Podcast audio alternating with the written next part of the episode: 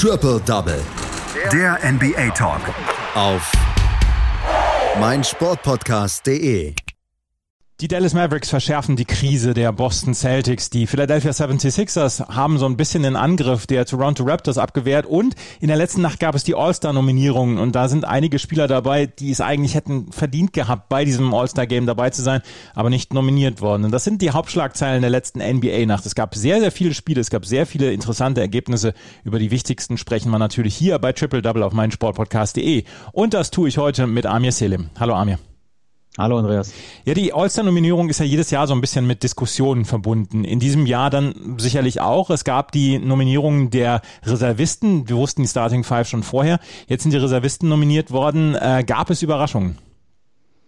Ja, definitiv. Ich meine, man redet ja meistens dann doch eher über die Spieler, die nicht nominiert worden sind, als jetzt die, die letztlich nominiert worden sind. Also zum Beispiel im, im, im Westen ähm, ein Devin Booker, der mit den ja, aufsteigenden Phoenix Suns nicht nominiert wurde.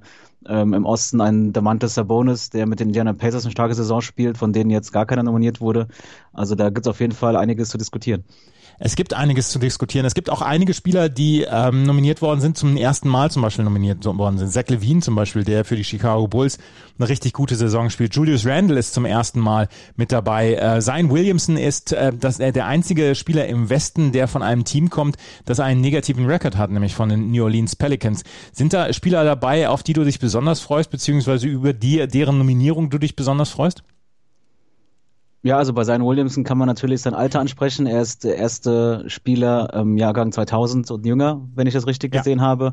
Ähm, dazu mit Zach Levine hat man einen Spieler, der ja lange Zeit ein bisschen verschmäht wurde auch, ähm, weil er bei den, äh, weil er gerade defensiven äh, immer wieder seine Problemchen hat, aber der sich wirklich in den letzten Jahren auch nach seinen Verletzungen ähm, rangekämpft hat. Also ich finde, das ist schon eine starke Leistung, auch wie er an sich gearbeitet hat und wie stark er jetzt auch bei den Bulls spielt. Ähm, ja, ansonsten ja, Julius Randle auch eben so ein Spieler, der ja bei den Lakers ja ursprünglich war und dann jetzt ähm, auch bei den Knicks ähnliches hat, dass die ähm, jetzt unter Tom Thibodeau eine gute Saison spielen. Also auf jeden Fall einige gute Geschichten dabei.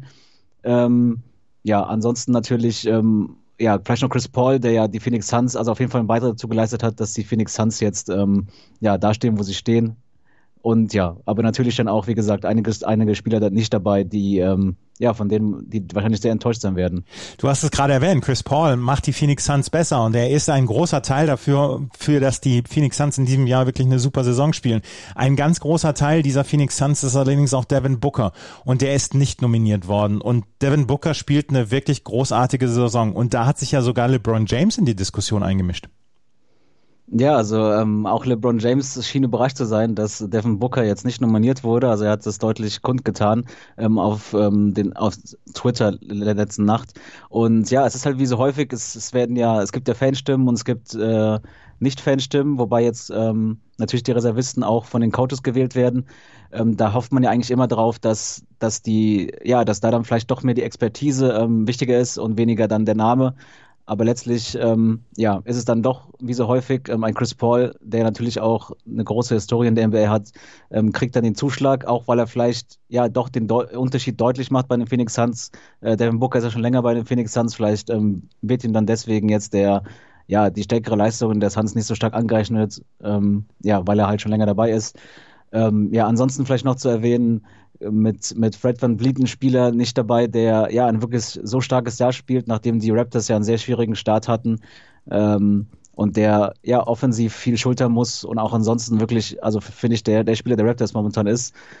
Ja, und dann kann man dann auch dann drüber streiten. Ähm, Gerade im Osten ist es ja dann vielleicht nochmal ein bisschen ähm, breiter gefächert, also Nikola Vucevic, der ja sehr stark bei den Orlando Magic spielt, aber dann ähm, ja dann vielleicht dann äh, doch bei einem Team auch spielt, das dann nicht die große Rolle im, im Playoff-Run vielleicht spielen wird. Ähm, ja, und vielleicht noch wichtig zu erwähnen, ähm, Anthony Davis ist ja noch angeschlagen, ähm, der könnte auch ausfallen, dann hätten wir ja eventuell ja die Möglichkeit, dass Devin Booker vielleicht doch noch reinrutscht. Und Mike Conley hätte es ja eigentlich auch verdient gehabt, ne? Und er gilt als im Moment der beste aktive Spieler, der noch nie bei einem All-Star-Game dabei war. Das wäre schon schön gewesen, wenn wir den gesehen hätten. Ja, man hätte es sich gewünscht, wie du schon gesagt hast, er war noch nie nominiert. Es ist ja immer auch schwierig. Im, im Westen hatte man gefühlt immer ja. ja so starke Guards, egal ob Westbrook, Harden, ein Curry, äh, Lillard natürlich. Also es ist da auch nicht unbedingt sehr leicht reinzukommen als Guard. Und ähm, ja, er hatte auf jeden Fall einen starken Anteil daran, dass Utah Jazz ja das, äh, das Team der Saison momentan sind. Und ja, da hat man natürlich gehofft, dass er da irgendwie noch reinrutscht. Ähm, er hat es äh, nicht geschafft, vielleicht auch, weil er jetzt zuletzt verletzt war. Und ja, wie so oft, wie gesagt, das ist sehr schade, aber mal sehen, vielleicht hat Conley ja dann wieder Chancen, wenn es um die ja, um die NBA-Teams geht. First NBA-Teams und Second NBA-Team. LeBron James über Devin Booker, most disrespected player in the NBA, hat er getwittert. Und ja, vielleicht ist da sogar ein Punkt dran. Auf jeden Fall, ähm, Devin Booker könnte noch als Nachrücker für Anthony Davis dann ins All-Star-Game kommen. Ob das für ihn das dann das Gleiche ist, als nominiert zu werden, das äh, bleibt, oder die Frage bleibt bestehen. Wir haben zwei Spiele aus der letzten Nacht, die wir uns ein bisschen genauer anschauen wollten. Und zwei Teams, die wir, wir so ein bisschen als Krisenteams dann auch bezeichnen können. Die Boston Celtics und die Dallas Mavericks. Beide mit hohen Erwartungen in die Saison gestartet. Beide aus unterschiedlichen Gründen nicht in der Lage, die Bestform tagtäglich oder jeden Abend abzurufen. Letzte Nacht haben die Dallas Mavericks das Spiel gewonnen und sie haben es gewonnen dank eines überragenden Luka Doncic und sie stürzen die Boston Celtics ein bisschen in die Krise, habe ich das Gefühl. Ja, es war wieder, ähm, wie du sagst, ein starkes Game von Luka Doncic, gleich zwei wichtige Dreier im, am Ende des vierten Viertels, darunter halt den entscheidenden Wurf dann, ähm, der 0,1 äh, Sekunden vor Schluss ähm, die Führung brachte. Und ähm, ja, die Celtics weiterhin zum ersten Mal jetzt seit dem dritten Spieltag ähm, unter 500. Das ist ja auch ähm, ja dann doch trotz aller Probleme, die man äh, bei den Celtics sieht, dann vielleicht doch überraschend oder auch für die Celtics selbst eine ziemliche Enttäuschung, gerade wenn man sieht, mit welchen Ansprüchen sie gestartet sind. Ja, und wie so, wie so häufig ähm, hat man den Eindruck, dass es dann am Ende nicht reicht. Also man hat auf Mavs Seite dann vielleicht einen Luka Doncic, der dann eben diese, diese speziellen Momente hat. Ähm, ich glaube, äh, ja, Rick Carlisle hat auch gesagt, ähm, er hat ihn verglichen mit Spielern wie Jordan, James oder Birds und nannte es Laser-like Focus, also diese, diese Fähigkeit in diesen Momenten dann einfach ähm, alles abzuschalten um ihn herum und dann äh, zu punkten. Und vielleicht fehlt es dann eben bei den Celtics an genau diesem Spieler, obwohl sowohl Jalen Brown als auch Jason Tatum eigentlich recht ordentliche Spiele gemacht haben. Mhm, der, mit 0,1 Sekunden der Dreipunktwurf von Luka Doncic, der dieses Spiel gewonnen hat. Ähm, die Dallas Mavericks müssen allerdings wohl auf Maxi Kleber verzichten. Der scheint sich verletzt zu haben. Ja, er hatte, er war, war jetzt nicht dabei, wegen, ähm, weil er am linken Knöchel verletzt war. Es ist jetzt die Frage, wie, wie lange er ausfallen wird. Ähm, ja, mal, mal gucken. Er hat jetzt, jetzt insgesamt schon zwölf Spiele dieses Jahr verpasst. Ähm, er hatte ja auch, ähm, auch noch andere Probleme, unter anderem mit Corona. Ähm, deswegen ist kurzfristig auch James Johnson reingerutscht. Mal sehen, wie lange er jetzt ausfällt. Dasselbe gilt ja dann auch ähm, für Porzingis. Der hatte jetzt Rückenprobleme. Also das ist, bleibt dabei. Ähm, die Mavericks hatten vor ein paar Wochen mal zum ersten Mal seit 2019 das, den ganzen Roster zur Verfügung. Und ja, kaum, kaum, äh, ja, ein paar Wochen später. Und jetzt ist es wieder so wie immer. Man findet immer wieder verletzte Spieler bei ihnen. Für den Moment reicht es vielleicht auch noch, weil Luka Doncic jetzt ähm, nach seinen Problemchen am Anfang der Saison jetzt dann doch wieder diese, ja, von ihm gewohnte, doch so starke Form hat. Dazu hat man halt auch dann, ähm, ja, Rollenspieler wie halt Jalen Brunson, der jetzt zum wiederholten Mal im vierten Viertel heiß läuft. Also ähm, ähm, fünf Dreier getroffen, davon drei im vierten, äh, nee, davon drei im dritten Viertel, aber der dann genau diese, die Last dann vielleicht nimmt von Luka Doncic, der ansonsten ja doch deutlich die Offensiv Offensivkräfte bündeln muss.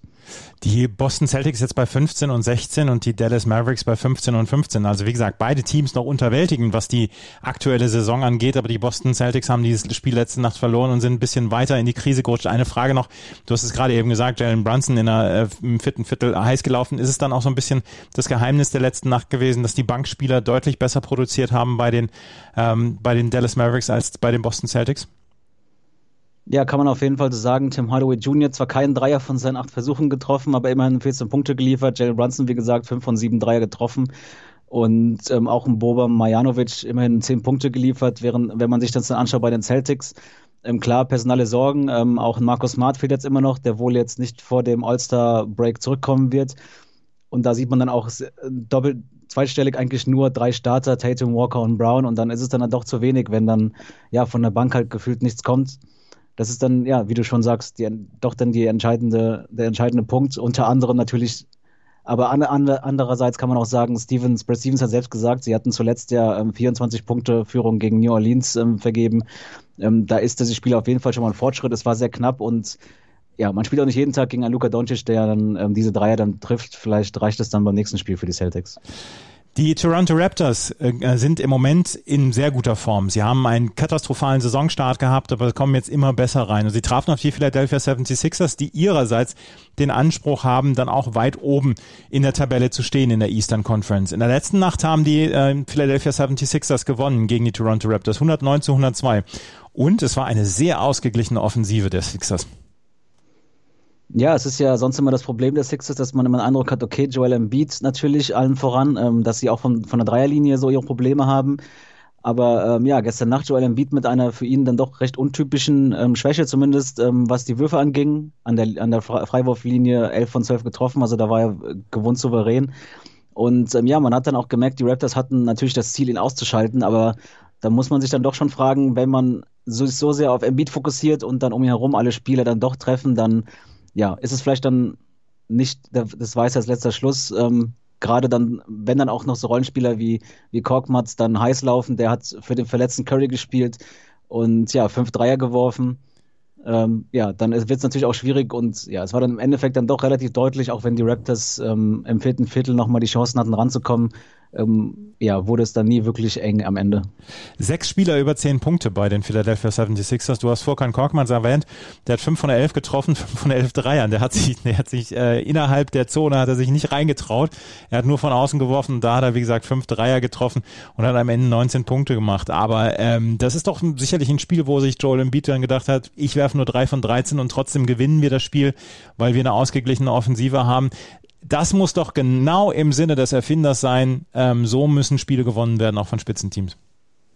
Ja, definitiv. Es ist, es ist, ja immer die Frage gewesen, wie sieht es dann in den Playoffs aus? Da war es immer das Problem, okay, Joel Embiid haben wir da, und Tobias Harris ähm, liefert in den Playoffs vielleicht nicht so, wie man das äh, sich erhofft.